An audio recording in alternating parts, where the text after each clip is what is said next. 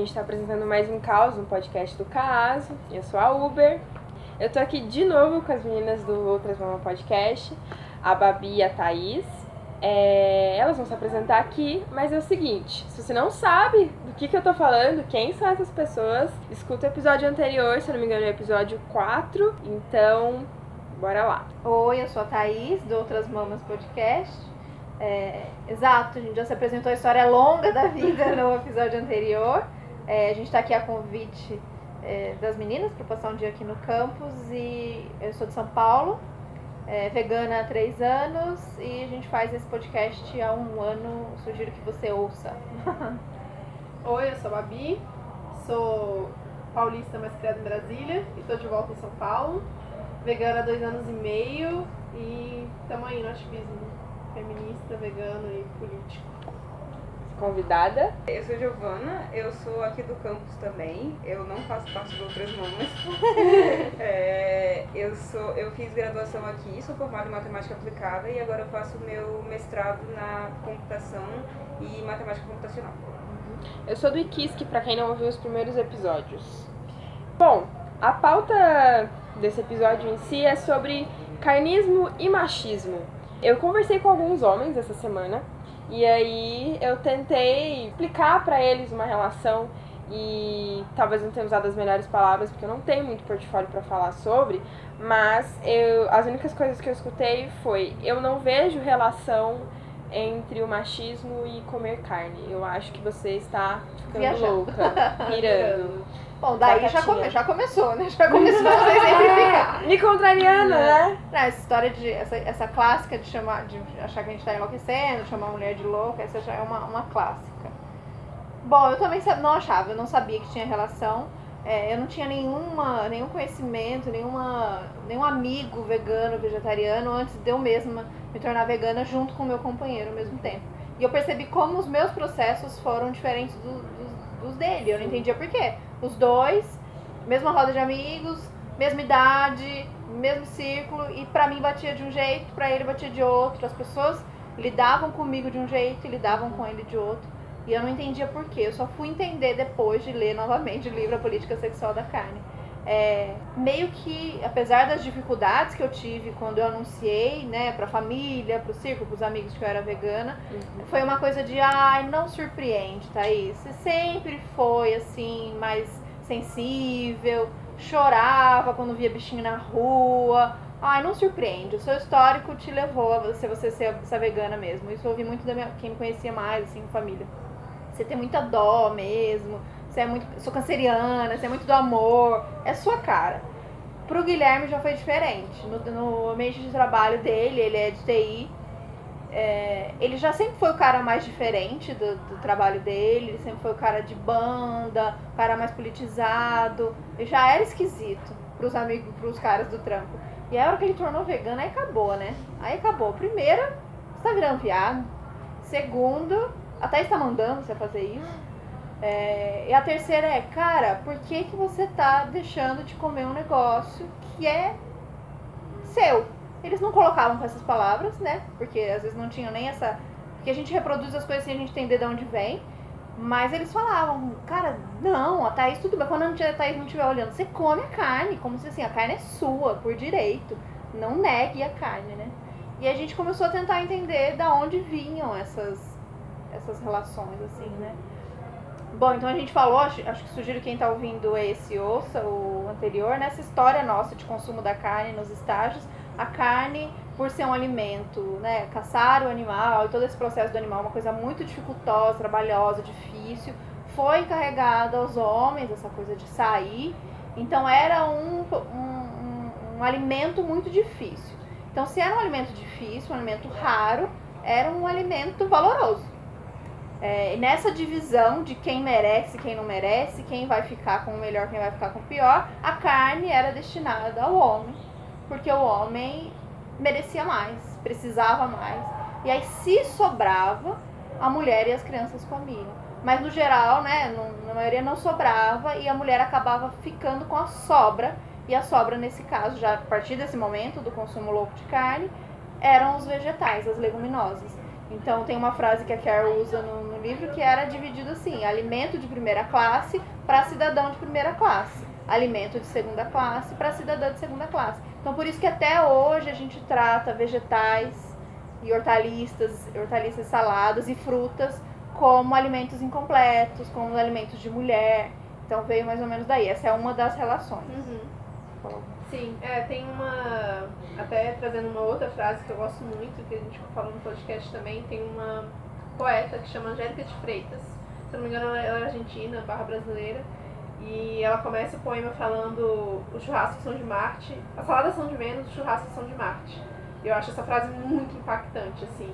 E aí ela vai discorrendo o quanto que o lugar da mulher é dentro de casa, do homem é fora de casa, e o churrasco é a representação, representação máxima disso, ainda mais se você pegar uma cultura como a brasileira ou a argentina, e que as mulheres têm que retomar esse lugar, né, apesar de eu discordar que as mulheres têm que fazer churrasco, mas de pegar esse poder que é todo masculino e trazer para elas também, né. É, e é basicamente isso, assim, essa relação, né. E eu gosto até de falar qual qual que é o conceito de carnismo e quando que surgiu, que a gente estava conversando antes de começar a gravar, que ele foi cunhado pela Melanie Joy, eu acho que nos anos 2000, né? Não faz tanto tempo assim, é um conceito meio recente, na verdade. Acho que o conceito de especismo é mais antigo, mas aí é outro, outro conceito. Que é essa cultura da carne, né? Quais são os países que mais produzem carne, quais são os países que mais consomem carne, o que, que isso representa em termos de cultura é, local e mundial, né? E no Brasil é muito importante, né? Eu acho que é o quinto país que mais consome carne per capita no mundo. Achava até que fosse mais, na verdade, mas é, eu acho que como a gente tem uma população muito extensa, muito vasta e muita gente no interior, a diferença cultural é muito grande, Uhum. a gente, várias pessoas até não têm tanto acesso à carne É. quanto, quanto a gente que está numa cidade grande tem, né? Talvez se tivesse a gente fosse o primeiro do mundo. Mas como não tem essa, essa possibilidade, então a cultura do carnismo é muito forte no imaginário das pessoas, mas ela não é tão forte quanto a gente pensa na, na prática, né? Esse estudo é de carne vermelha? Ou... Não, é carne em geral, é. Carne em geral. E é até questionável um pouco isso, porque, por exemplo, peixes, né? Que você fala de carne e peixe nem carne é direito para as pessoas, mas peixe é. não é pesado, não é, não é visto por unidade, peixe, né?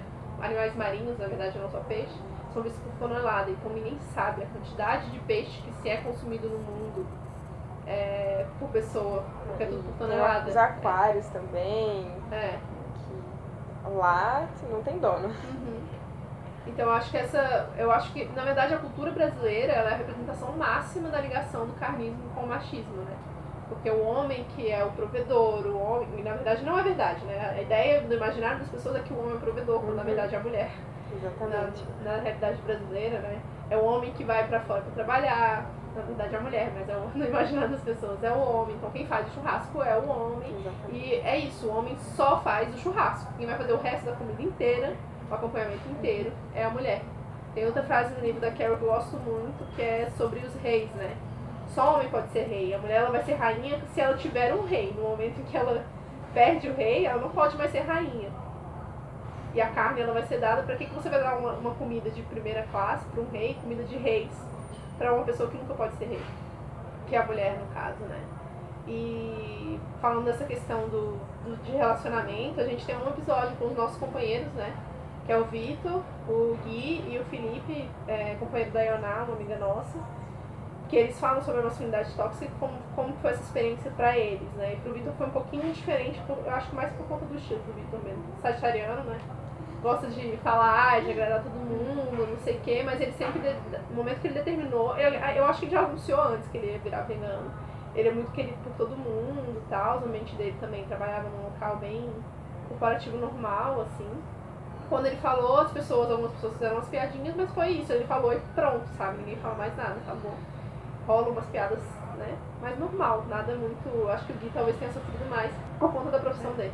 E o ambiente em que ele estava, assim, Sim. que o machismo é um pouco mais carregado. Vitor trabalhava com mais mulheres também. Isso que a gente tá falando de caras é, jovens, Sim. já mais, né, envolvidos com outras causas. Eu fico imaginando para um cara que carrega mais forte essa masculinidade e essa defesa dessa masculinidade, como seria para esse cara é, enfrentar essa de, de peitar o de a partir de agora eu não como mais carne, né? Eu não conheço uma pessoa, um, um homem com mais de 50 anos que seja vegano. A gente conhece alguns, não conhecer de ser amigo, mas aparecem alguns em É. eventos, algumas coisas assim. Mas geralmente são caras mais ligados à espiritualidade, alguma coisa nesse É. sentido. Tem alguns que são ativistas, mas geralmente são pessoas mais.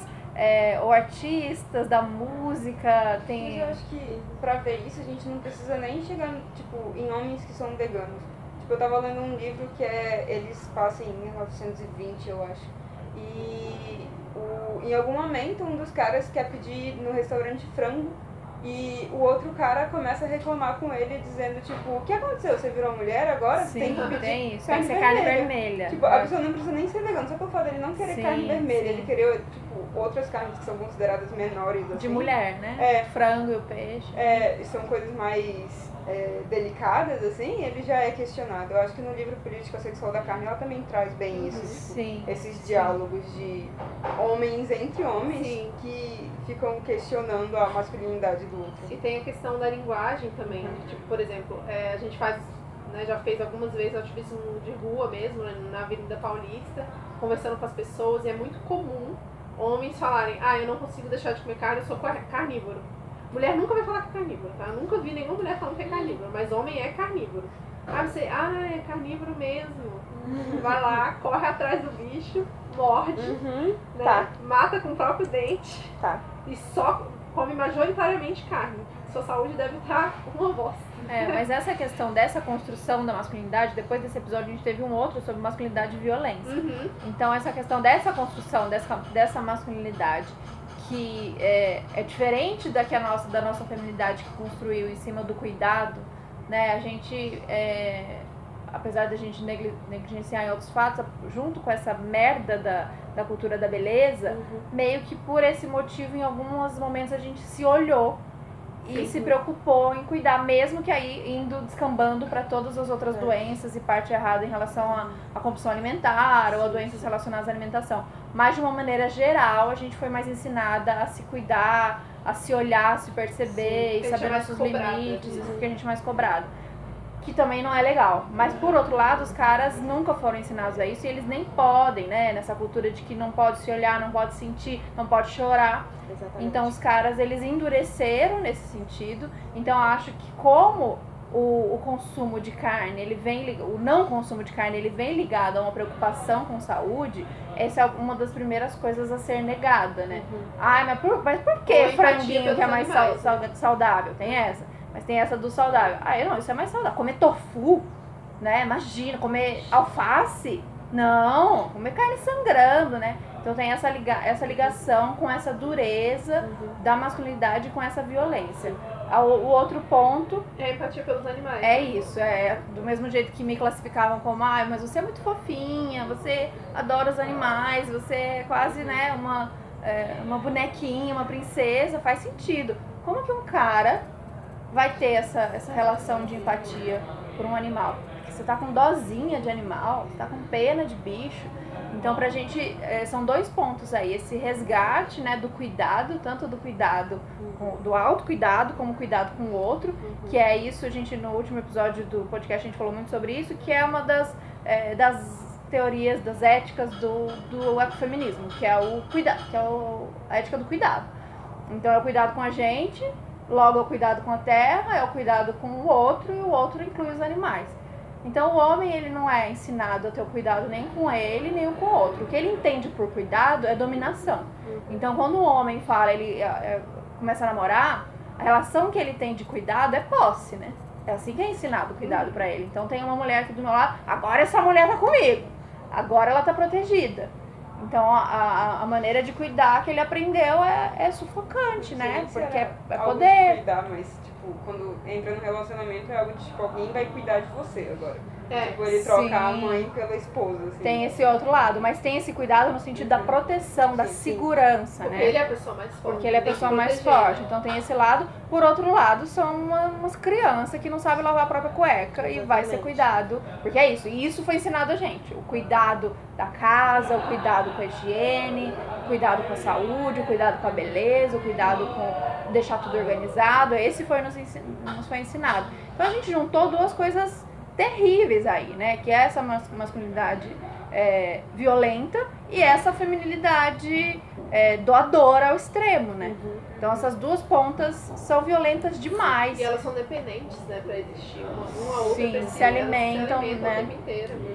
E a- esse, o, o- como tudo que a gente faz envolve alimentação, envolve a nossa relação com o outro, não teria como o, o carnismo não entrar nessas reproduções de violência. Então, quando a gente falou lá no começo que a carne era um alimento para quem tinha poder, ah, então a Carol fala justamente isso, é a política sexual da carne, dessa divisão, quem vai comer carne e quem não vai. Existe a política racial da carne também.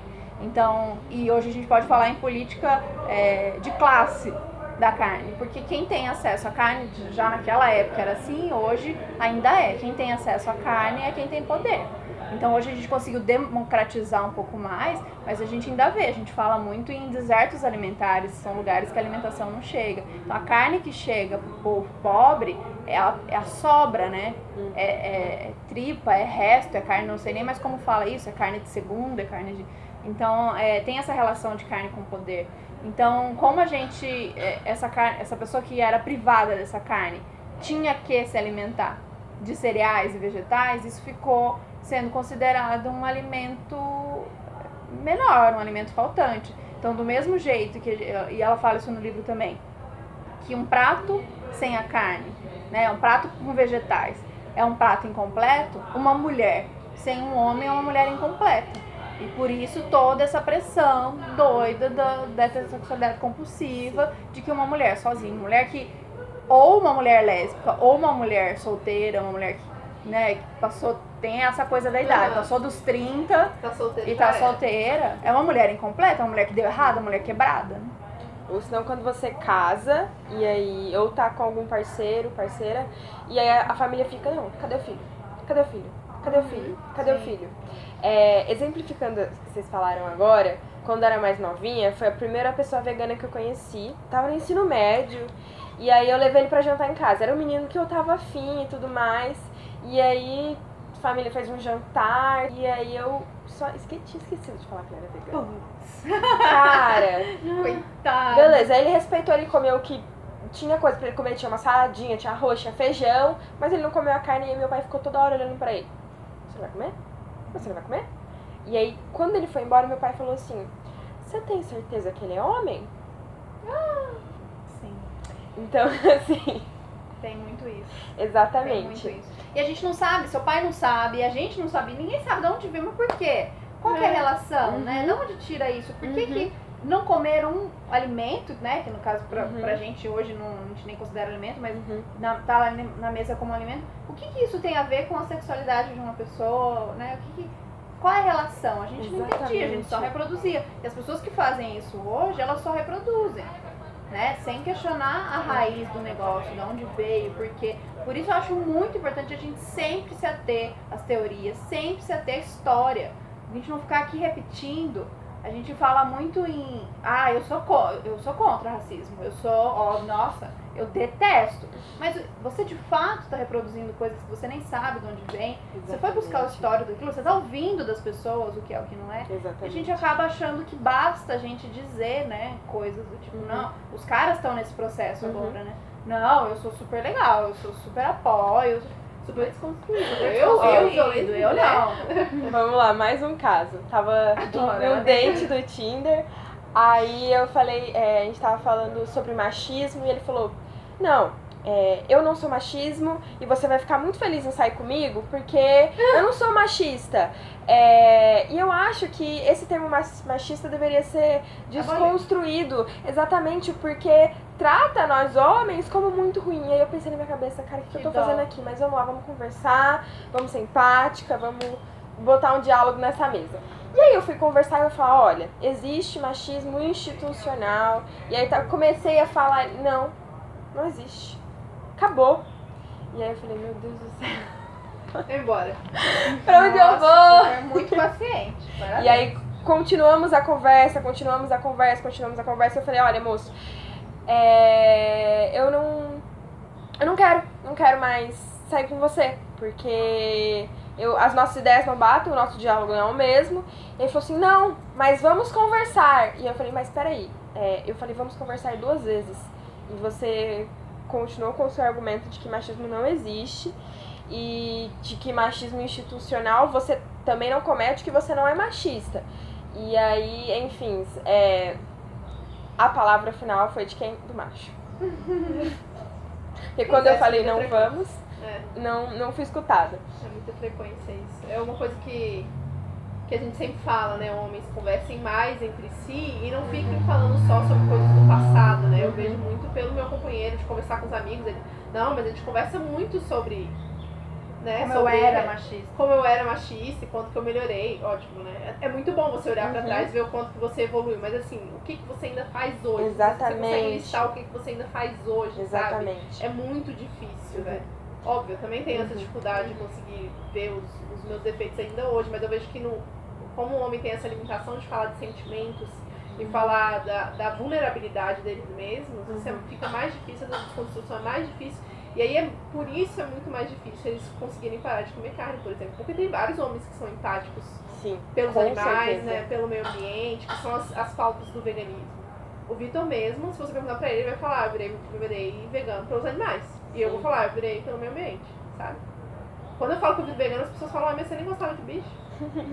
por que que você virou vegano? Eu falei, não, mas eu gosto hoje em dia. É, tem essa, tem- e tem essa questão de relacionar muito com dó de animais, É. ou essa coisa muito é, de, de sentimento e tal, porque acho que tem que existir, porque tem, a gente, é isso, a gente relacionou sentimentos com o feminino, logo não é legal. Então, é, até por isso que no mundo corporativo hoje, pra você ser, né, nesse, nesse feminismo que fala você pode, você consegue, você, né, é, as mulheres vêm se masculinizando nesse sentido dessas características que são atribuídas. Uhum. Então, é reproduzindo violência, reproduzindo é, agressividade Sim, e não sim. pode e, e frieza. Então, não Sim. pode demonstrar é, muita emoção, não pode chorar. Então, a gente colocou essas características como características ruins. Então, seja, a gente dizer neste mundo que a gente vive, que a gente se importa com a vida de outro ser, que tipo de, de característica é essa? Se é uma característica feminina. Então é uma bosta. Então não, né? E, e aí para um homem dizer isso, é por isso que ele vai ser relacionado a, a, a viadinha, a mulherzinha, porque são características negadas, né? Essa coisa da, de viver essa emoção e sentir é, empatia, isso é não é legal para um cara. Uhum.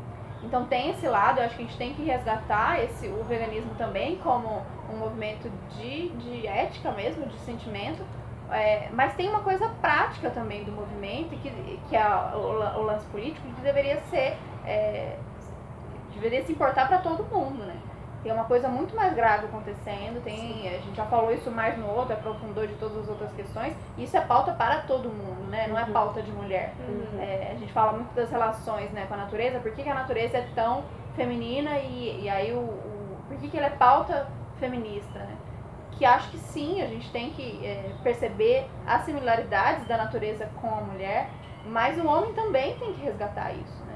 Eles muito mais longe do que a gente em resgatar essa relação deles com a natureza, do processo do, do sagrado masculino, Sim.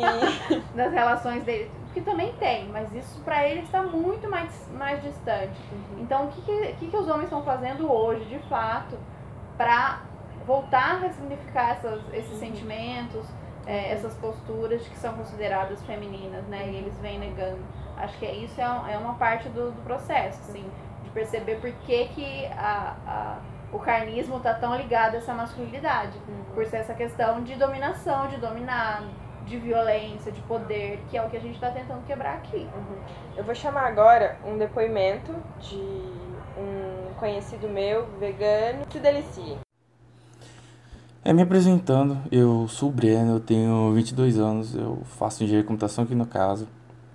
E eu virei vegano principalmente pelos animais. É, foi mais de um ano atrás.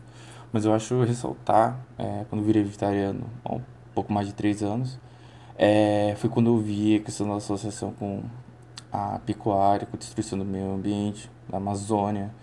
É, e naquele momento o paladar para carne perdeu o sentido, tipo, eu não tinha mais sentido ter uma alimentação dessa e causava, causava tantos danos, né? É, tinha um pouco de sofrimento animal, mas eu realmente não. Eu era totalmente ignorante para o que acontecia na indústria mesmo. É, eu achava totalmente intimidador virar vegano, até que fui procurar mais a questão do sofrimento animal e também perdi o sentido. É, todos para os animais. É, e olha que eu só fui ver documentários mesmo tempo depois de vegano. É, e minha família, amigos, é, minha família reagiu até que neutro. É, meu pai, na verdade, já não comia carne há algum tempo. É, e minha mãe. É, eles ficaram receosos, né? Na verdade, do começo. Só que eles viram que eu, que eu tava cozinhando muito mais, eu me informei muito mais da minha saúde. E né, eles perderam esse receio, eles não tem praticamente mais carne e ovos na, na casa deles. É, e quando cheguei no caso, eu era vegetariano. Então, é, quando eu, os amigos que eu formei por aqui não acharam tão diferente assim, nem amigos anteriores. Mas é, quando virei vegano, é, já começou piadinha. É, tipo, com, se fosse louco, ou, é, ou muito diferente, sabe? É, eu cheguei a brigar um pouquinho com ele já. É, mas na questão do machismo, é, isso nunca aconteceu, felizmente, porque eu tenho um círculo de amizades com é, eu mesmo com hétero, outros bis, assim, algo não vai gerar problema assim, felizmente. É, e questões assim que acho relevante como vegano, né? Eu faço ativismo de rua, né? É, e pelo Anonymous for the Voiceless, né? Que eu tô até trazendo para São Carlos. E eu lembro de uma cena que eu vi dois garotos e uma garota, né? Eles estavam assistindo a cena de abatedora que a gente coloca, né? Lá na Paulista. E a garota tava chorando bastante, né? É, mas vi que um deles tava achando graça, né? É, ela tá chorando e o outro tentando falar, falar que era algo sério, assim. Mas de qualquer forma eles foram embora logo depois e a impressão que passou é que por uma questão de influência dos garotos, ela pode ter achado normal, sabe? Esse tipo de cena e ela tava chorando à toa. É, e eu acho que uma coisa que deve acontecer muito, né? Essa questão, essa influência, eu acho que nós homens é, acabam tomando essa questão no, é, com carnismo, né? Porque é, talvez com esses resquícios da, da ideia de caçador, né? É, do homem ele achar normal o abate e a mulher talvez não ter tanto contato e depois achar triste a morte do animal, né? É, só que colocando, né, pro mundo moderno hoje, é, é, é, é bem irônico, né, é, a gente achar os animais como lá, carne e leite serem alimentos é, né, porque onde está a virilidade de você pagar alguém para é, matar um animal para você? Onde tem essa virilidade de você ir até o mercado caçar por um pedaço totalmente desfigurado que nada vai se semelhar que esse animal? Usando de caninos que com certeza não vão servir para dilacerar um pedaço de carne crua. É, é interessante, né? Essa ironia, né? É, até com a questão de esses homens que acabam consumindo tantos produtos animais, que acaba acontecendo com eles? Acabam entupindo as artérias e tem problema de ereção, né? é, então eles vão optar por tratamentos hormonais, Viagra e essas coisas para mudar isso, né? É totalmente irônico. E, por exemplo, a questão do leite, né? É, que conseguiram também vender essa questão de crescimento muscular, você consegue achar propagandas assim. Por exemplo, você tem o whey, né, que vem da produção de leite. É, você vai ver o processo que você tem que engravidar uma vaca para ela dar o leite. Você pega esse leite, daí você vai ter que fazer o processo de coagulação que vai formar o queijo, o whey, etc. É, daí você precisa raspar o estômago do bezerro que vai surgir da vaca, né? É, é um dos métodos, pelo menos ainda usados hoje em dia, que vai ter uma enzima que vai coagular e formar whey. Tudo isso para um produto desse, né? É, tudo isso para vender essa ideia que é, o whey, ou um produto animal assim, dá um maior crescimento muscular, é, sendo que não tem um estudo que mostra que a longo prazo é, produtos como proteína isolada de ervilha é, perde para o whey, por exemplo. E na questão ambiental, né, voltando para isso que é, também é, é uma coisa que eu acho que ainda muitos homens acham uma coisa meio feminina, é, um estudo recente, começo de agosto, é, justamente está mostrando isso. É, grande parte dos homens é, tenta evitar essas coisas como reciclar ou pensar nessa questão ambiental, né? É, porque acho que é uma coisa feminina, né? É, mas eu acho que nós homens, né? É, um, o que mais importante que deveria se preocupar é, é não se preocupar com que o resto da sociedade está pensando pra gente, tipo, o que se isso é feminino ou não. Se preocupar o que é mais certo, né? O que parece ser certo. É, pensando talvez é, e não contribuir para a morte desses mais 56 bilhões de animais terrestres por ano e os mais de 2 trilhões de animais marítimos por ano, é, todos para consumo. A gente realmente não tem necessidade para tanta coisa assim.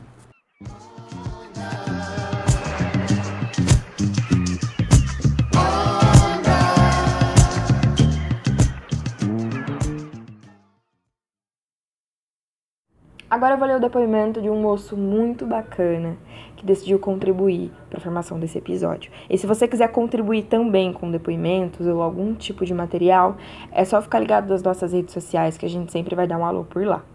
Vamos lá. Começou em 2014, quando eu era só vegetariano ainda. Fui na casa de um amigo com uma camiseta escrito Libertação Animal, Libertação Humana.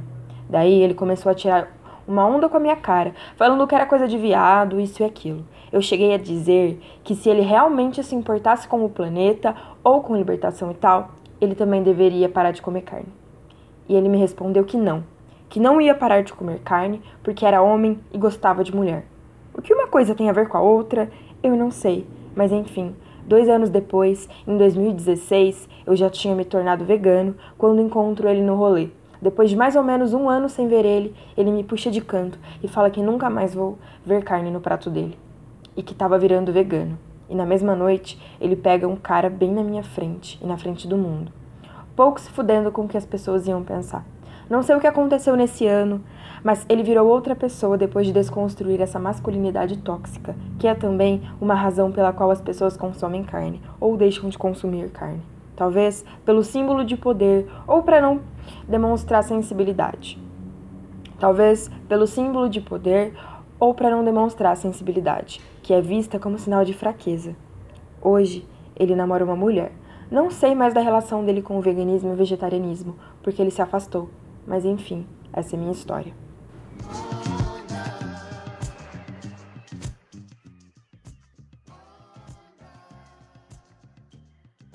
Mas, gente, assim, é, principalmente para homens que estão escutando, pelo menos para mim, assim, quando eu conheço alguém e quando eu conheço um homem que é vegano e é vegetariano, os meus olhos brilham. Assim. os meus olhos brilham porque eu sei que aquela pessoa, independente de qual seja o motivo que ela virou vegetariana ou vegana, eu sei que ela é empática. Eu vejo empatia nela e eu, eu sei que eu vou conseguir dar a mão para ela sem um problema, sabe? Sem, sem grandes questões. É, e eu sinto que, de fato, os homens que são vegetarianos e são veganos e são muito mais conectados consigo, assim, se entendem muito mais, abrem caminhos dentro de si muito massa. É, infelizmente não tem nenhum homem aqui para falar com a gente hoje nessa mesa, mas quem sabe em mesas futuras. Eu queria puxar um gancho aqui, é, que a gente está falando de machismo, veganismo, sobre pornografia. E por que, que eu vou falar por que, que eu tô puxando esse gancho de pornografia? Por que, que eu tô falando disso? É, existe. Eu conheço algumas pessoas que têm um, fetiche muito específico, que se eu não me engano, um, não sei se é play pet ou pet, pet play, que são mulheres, geralmente mulheres, fantasiadas de animais. E aí o homem, a pessoa vai lá e transa e tem uma relação com essa mulher fantasiada de animal. Seja um cachorro ou alguma coisa, ela usa uma cauda, usa uma coleira, usa orelhas, usa pelos pelo corpo, é, é pelos de animais, assim, se veste como um animal mesmo, e anda agachada o tempo todo. É na indústria da pornografia que eles con conseguiram contabilizar, assim. É um pornô muito consumido, é, tem um número significativo. Aí, nesse ponto específico, é um ponto em que eu vejo uma relação entre o carnismo, o machismo e a, o consumo de pornografia. Porque é óbvio que vão existir mulheres que vão consumir isso, que podem consumir isso, que consomem isso, mas principalmente quem se delicia, quem sente prazer. Com... para, né? Isso não muda o fato da pornografia ser feita para agradar patriarcado.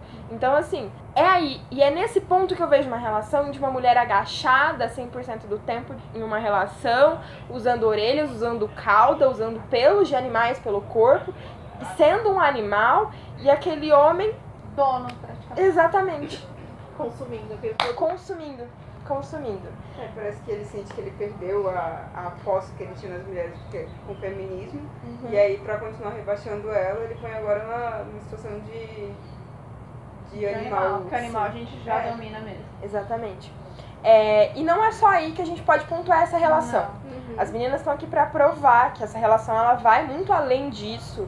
É, aí é um caso extremo, de fato, mas assim, as outras relações, por mais que não sejam extremas, por mais que sejam coisas pontuais, elas são importantes. Se a gente não cuidar disso, pra onde a gente tá caminhando, sabe? Tratando a mulher como um pedaço de carne. Para onde você tá caminhando quando você consome essa pornografia todos os dias e acha que o, o sexo é só aquilo e você perpetua essa cultura de, abre aspas, comer uma mulher? Quando você fala, eu quero muito te comer, o que, que é isso? Quem, com quem você está falando? O que, que é o significado de sexo para você? O que, que você está vendo naquela tela? O que, que é esse universo para você? É, quando você consome essa pornografia. É...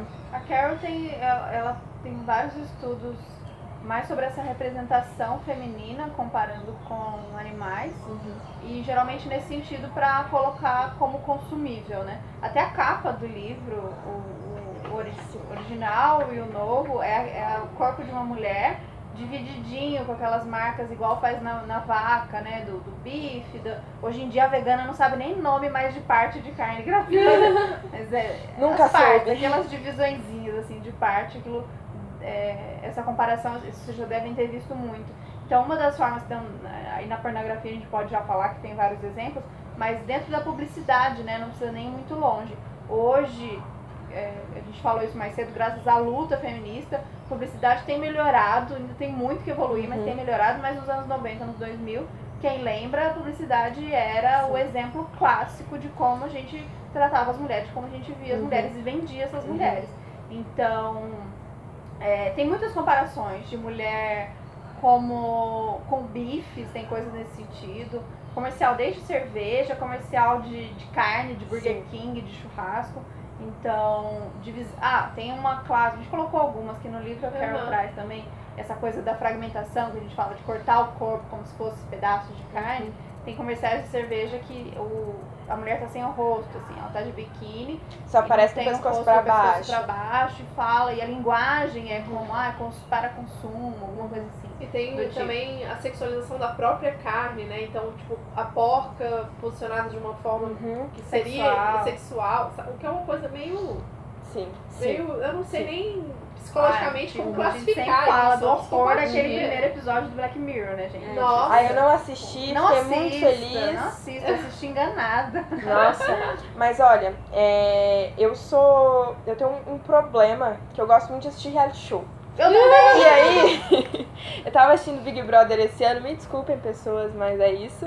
E aí um participante falou ao vivo ali, ao vivo obviamente, que ele perdeu a virgindade dele com, eu não sei se foi um pato, o que que foi.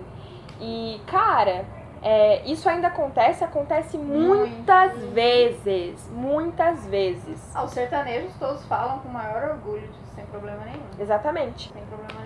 É, é a é maneira que é vista. E é, e é justamente essa maneira dominante, né, com o animal e comparando com mulher, esses meninos que crescem consumindo pornografia Uhum. e crescem, alguns deles, é, tendo relações com, com os pobres dos animais. Eles vão reproduzir isso na relação que eles vão ter em Uhum. seguida com, com mulheres, né? Uhum, Essa relação daquele ser inanimado que está ali somente para dar prazer uhum. o que tá sentindo, o que tá passando, Sim. se tá gostando, se não tá, no caso da mulher, Uhum. claro que o animal Uhum. jamais. É, Foda-se, né? Meu Exatamente. prazer, porque eu fui ensinado assim. Uhum. Então essa, essa, lógica da pornografia, tanto o, o serviço que faz para as relações sexuais desses meninos que depois vão acabar com a, com a nossa também, porque o homem ele aprende a fazer sexo no pornô, a mulher não Exatamente. aprende, porque é negado, então não é. vê nem no pornô em nenhum lugar Uhum. nenhum, aquela coisa de É nem saber tem. que é feio, não pode nem encostar, não se masturbe. Uhum. E os caras estão lá treinando de maneira errada, da performance incrível, maravilhosa. E a hora que junta esses dois, coitados, esses adolescentes, dá ruim, né, gente? É uma bosta. Dá uma bosta pra todo mundo, só que pra, a gente demora a entender que aquilo Uhum. é uma violência, que aquilo não é legal. Que Sim. o cara tá Nossa, com preocupado Uhum. somente com o pau dele, com Uhum. o prazer E dele. o ge- o sexo vai certeza. gerar E na verdade não é, não é tão prazeroso até pra eles, assim. É, eles não exploram a exatamente. sexualidade deles ao máximo, como Uhum. eles poderiam explorar, e a gente é vítima disso, Sim. né? Eu tenho um Porque eles amigo, também estão, estão se limitando, assim. eu tenho um amigo que conta que, tipo, ele demorou muito tempo pra perceber que ele não sentia é, prazer em penetração.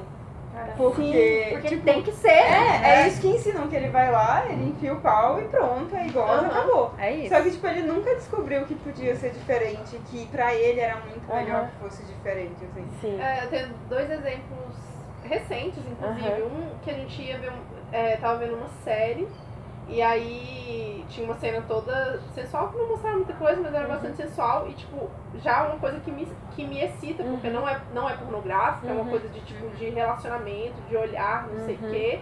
E aí eu virei pro Vitor, comentei alguma coisa ele falou, ah, assiste pornô demais, já estragou pra mim. E eu falei, cara, qual a graça de viver assim? Tipo, você perdeu sim. a graça, tipo, no- de Sim, você sentir tesão sim, no olhar sim. do outro, sabe? Exatamente. Tipo, Tipo, Exatamente. às vezes de você olhar no olhar do outro e você sentir tesão por aquilo e sentir prazer e tipo querer ter um relacionamento, sabe? Não, e a performance é relação. tão louca no pornô que o sexo, que é o sexo normal pra esses caras, fica sem graça também, É, né? Eles exatamente. precisam mais. Aham. Cadê a performance Exatamente. toda que eu vi ali? Cadê E a. aí você perde, você perde a essência do contato com a pessoa, porque você não quer, você não tá uhum. nem mais olhando no olho da pessoa, porque a maior parte das vezes a mulher tá de costas, essa é a verdade. Exatamente. E aí você só quer aquela performance, exatamente. E outra foi conversando com um grupo de amigas da minha irmã, que tava na casa da minha irmã, um Uhum. monte de mulheres juntas. E aí elas começaram a falar de nude, e a maioria delas falou que não mandava. E eu falei, gente, mas vocês não mandam nude, tá tudo bem comigo. Ah, mas como assim? Vou ficar mandando foto do pelado? Eu falei, mas gente, nude não é você mandar com as pernas Não abertas. é isso. Não é. Você pode mandar pedaço da sua coxa. Joelho. O joelho. Entendeu? É o jeito que você faz, é a Sim. mensagem que vai junto, não é, não é o seu corpo inteiro Exatamente. aberto pra internet inteira ver, Uhum. sabe? E a gente é tão resguardado, você tá falando de mulheres de 28, 30 anos, Sim. que não conseguem, tem vergonha de mandar porque tem medo, Uhum. porque não Segurança. pode, porque o corpo dela é muito sagrado. Aham. E não, é só corpo, sabe? E a gente Exatamente. pode sentir muito mais prazer. Tem, du- tem uma galera lá em São Paulo que faz um trabalho muito legal que a gente veio conversando sobre isso, Uhum. sobre conseguir de repente fazer o curso deles, que é o Casa Prazerela. Ah, eu quero muito! E A tem o gente tá é, Tem o e Prazer Tem Ele. o Prazer Ele também, que eu- ele até fez um vídeo com a Juju que é Sim. maravilhoso. Que eu falo, cara, os homens precisavam, sabe? Porque o pornô estragou tanto. A gente tá se Exatamente. descobrindo no sagrado feminino, nos Tudo de mais. mulheres.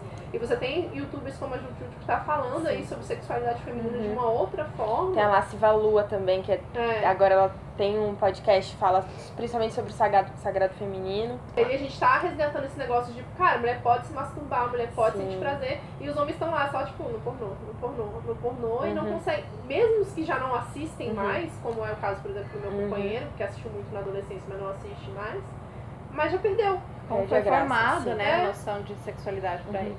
E aí, meninos, é, eu queria voltar em dois pontos, homens, é, principais aqui. Vamos lá. A gente falou aqui sobre como muitas vezes o sexo acaba girando principalmente em torno do, do pênis, do pau do cara. E o que, que isso acontece? Acontece que a gente gera um sexo voltado só pra penetração, porque é o que foi ensinado pra vocês e o que muitas pessoas passam pra gente. E quando a gente tem isso, você coloca. é, a gente tá falando de Game of Thrones, pra quem não assistiu Game of Thrones, muitas das cenas de sexo de Game of Thrones, os caras colocam a mulher de quatro, eles também não olham pra ela, e fica naquela meteção lá, pá, pá, pá, pá. Basta. Me fala se uma mulher que tá ali, que ela tá ali pensando no amanhã, ah, o que, que eu tenho que cozinhar amanhã, enquanto o cara tá lá metendo. Dói, é ruim, não é. Não é isso tudo, cara, não é. É, o sexo, ele envolve muito mais do que uma penetração. Ele envolve sensibilidade, ele envolve toque, ele envolve olhar, ele envolve tudo, ele envolve relações. E aí, quando você tá fazendo isso, qual que é a diferença de uma mulher que tá ali pra satisfazer e você tá usando um pedaço de corpo, né? Pra um pedaço de carne na tua frente que a mesma coisa, um bicho que você matou e você não, né? Outra pessoa pra te satisfazer. Pense. Pensem. é, o, é o consumo pronto, né? Aquilo que tá ali pro, Uhum, pra servir. uhum. Acho que a gente quebrar essa lógica do essa mulher pra me dar prazer Uhum. e esse animal pra me dar prazer, é, já meio caminho andado, né? É, Eu vi ali no, no banheiro, clássico essa de banheiro, que tem a expressão, é, não finge, não finge orgasmo, Aham. deixa ele saber que ele trepa mal. E parece simples a gente falar hoje, que hoje a gente tem falado Aham. isso, mas isso a gente tá falando agora, né? Quando eu comecei a transar, ninguém falou isso pra Nossa, mim. não. E- Quantos orgasmos já fingiram Nossa, e aí, sim, no muito. início. E, e de uma coisa de achar que tá errado com você. Falando, nossa, mas todo mundo fala que curte muito sexo, nem é tão da hora assim. Aham. Tem alguma coisa errada. E a gente, a- ne- nesse vídeo da- com as meninas do Prazerela, elas falam, trazem esses dados de como a mulher heterossexual é a mais infeliz no sexo. Exatamente. Porque Os homens gays estão lá se divertindo, as mulheres lésbicas muito Mais mais. na frente.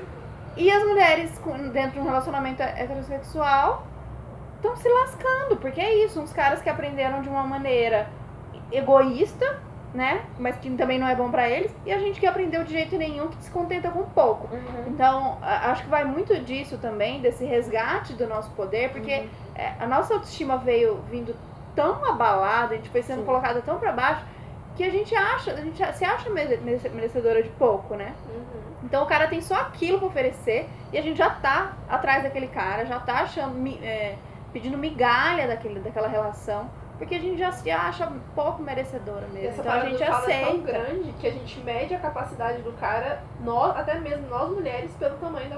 Sim. Nossa, eu vou, né? eu vou contar um negócio aqui. Intimidade. Mas assim, quanto menor, pra mim, melhor. De verdade. Porque pra mim não tem nada a ver. O, principalmente eu que tenho um canal curto, dói quando bate lá. Dói, gente, não é confortável. Você não, não dá pra fazer todas as posições, é chato, tem que estar extremamente lubrificada pra. Depende do do É, mês. Isso ferra a Exatamente. autoestima deles também, né? Porque os homens Sim. têm pau pequeno, nossa, acabou. Pra ele, ele é Acabou, quase um homem castrado, quase Uhum. não é um homem, se ele tem um Sim, pau pequeno. uhum. Tem muita essa loucura. Isso vai libertar vocês também, presta atenção. Exatamente. Assim, é, é um peso muito grande. E esses dias eu tava transando, e aí. É, faz um tempo já. E ele me pe- o, o meu parceiro me pediu desculpa, porque ele falou, eu não tô conseguindo segurar. E eu falei, segurar o quê? Eu quero gozar. E eu falei, Goza. Goza. Vontade. Bem, é isso? É, a gente pode continuar, você não precisa estar de pau duro pra gente continuar a transar.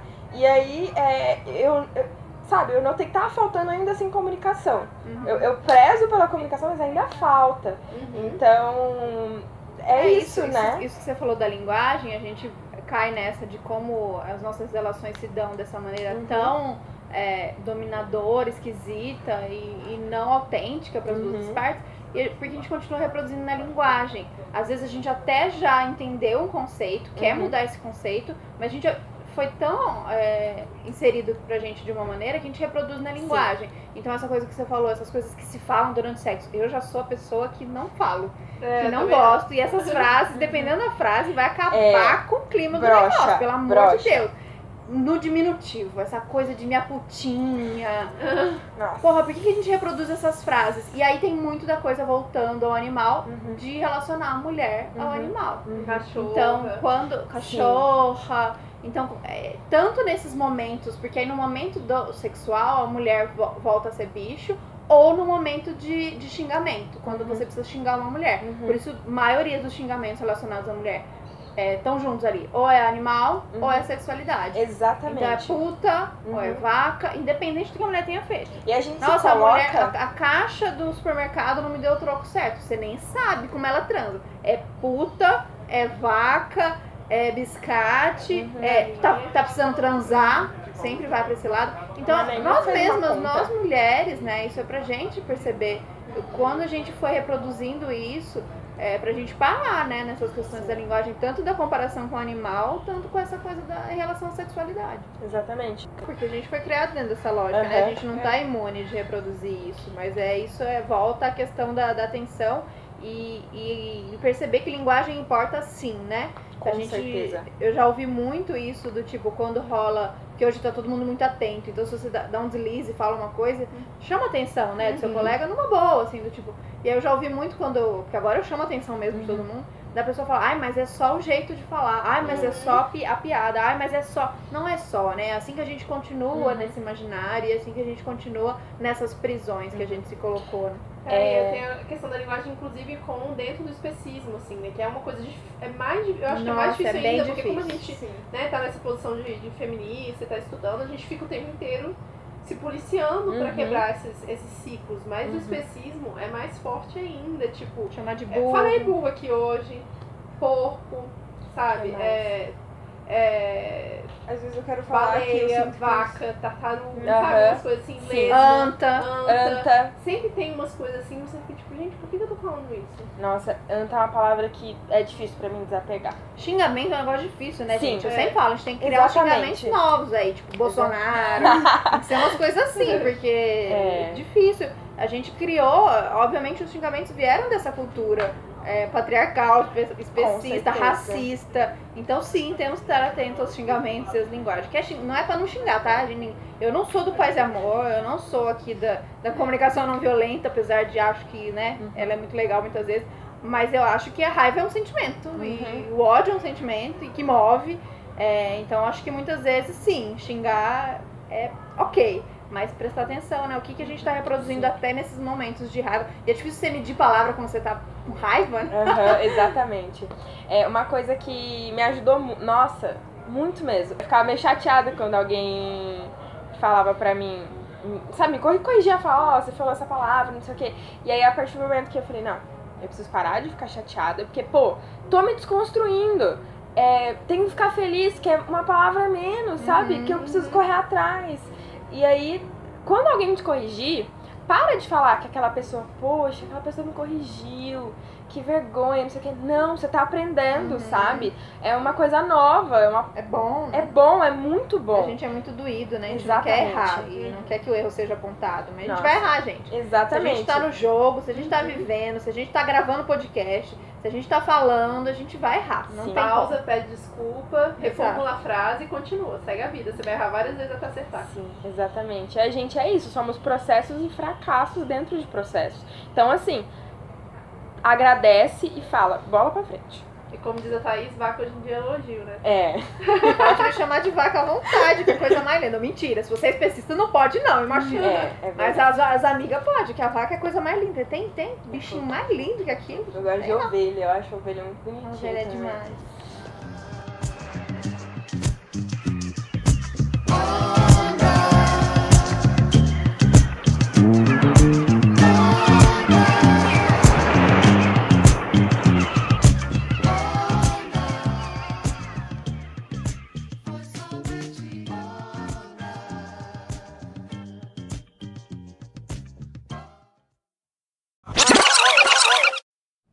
Gente.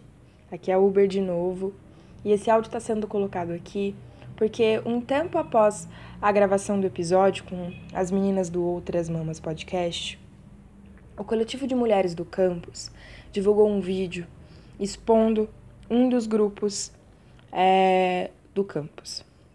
e reivindicando o porquê esse grupo usava o nome que ele usava e tudo mais.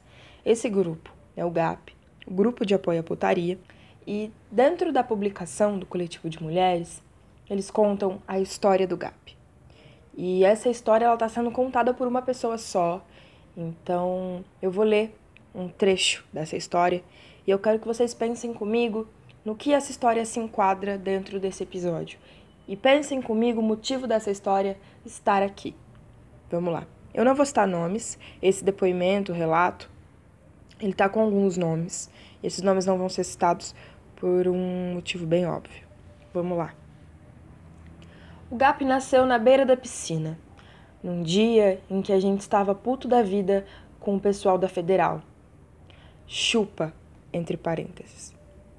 Que tinha acabado de cancelar o Tufiscar, um torneio que eles promoviam todo ano. Eu, Fulano, Fulano e Fulano estávamos pensando no que fazer para protestar com os seres chupantes. Aí surgiu a ideia de fazermos um ataque terrorista na Federal. Abre parênteses, chupa, fecha parênteses. Vamos pichar com cal porque éramos muito educados a entrada da Federal, em protesto, com dizeres de que eles eram incompetentes para organizar um torneio e etc. Mas veio uma dúvida. Como fazer para chamar a atenção e deixar uma marca bem forte? Foi aí que o fulano falou que tinha uma cabeça de porco no congelador da república dele e que a gente podia usar. E não me lembro quem. Deu a ideia de pendurarmos a cabeça do porco na entrada do ginásio deles, com a identificação GAP.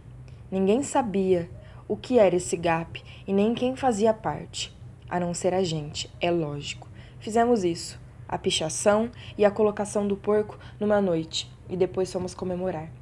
No dia seguinte, no nosso local de reunião, formamos oficialmente o grupo de apoio à putaria e adotamos o porco enrabando a galinha como nosso símbolo. O porco por causa do ataque terrorista e a galinha porque, bem, tinha símbolo melhor para representar a federal e a sua mulherada? Bom, eu tenho duas coisas para pontuar aqui e o restante eu espero que vocês vão pensando ao longo da semana sobre tudo isso que foi dito para vocês e ajude a gente a construir os próximos episódios, obviamente, e os, as próximas cenas dessa história. Bom, a primeira coisa. Qual que é o orgulho e, e do que, que as pessoas têm tanta alegria e batem tanto no peito quando elas levantam um animal morto e penduram ele na frente de um ginásio, do que quer que seja? Qual é o orgulho que envolve isso? Que, do que, que elas estão se orgulhando? O que, que foi dito aqui hoje que envolve essa situação? Por que, que esses homens é, eles estavam tão felizes quando eles puderam pendurar esse animal morto nesse ginásio? E outra coisa a ser pontuada. Por que, que eles colocaram a galinha sendo enrabada para representar as mulheres da Federal, as mulheres da UFSCar. O que, que isso significa? O que, que foi dito aqui hoje que caracteriza isso? Por que, que a mulher e o lugar da mulher é como animal, um animal que teoricamente seria comido por esses homens? Como assim? Como que a gente veste essa camisa todos os dias de um porco morto que teoricamente enraba uma galinha e sente alegria, felicidade e se sente representado. Que história é essa? Como assim? Fica esse questionamento para vocês. Vamos pensar um pouquinho, vamos questionar. É óbvio que não dá para mudar o passado. Mas dá para construir um futuro diferente, muito diferente do que a gente já foi.